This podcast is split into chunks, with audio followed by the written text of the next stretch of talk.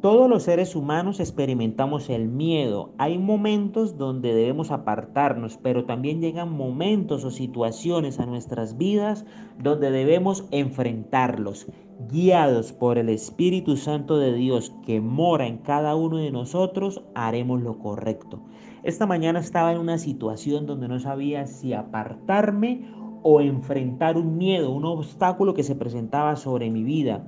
Y es como le pregunto al Señor, Dios, ¿qué hago en esta situación?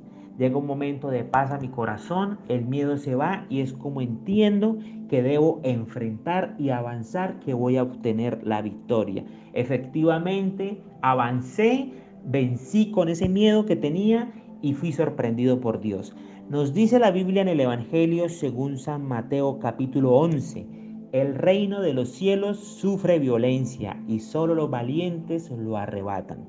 Querida familia, así como hay bendiciones en el cielo para los valientes, así las hay en la tierra. Para los valientes que guiados por el Espíritu Santo de Dios venceremos los miedos y avanzaremos y obtendremos victorias sobre nuestras vidas.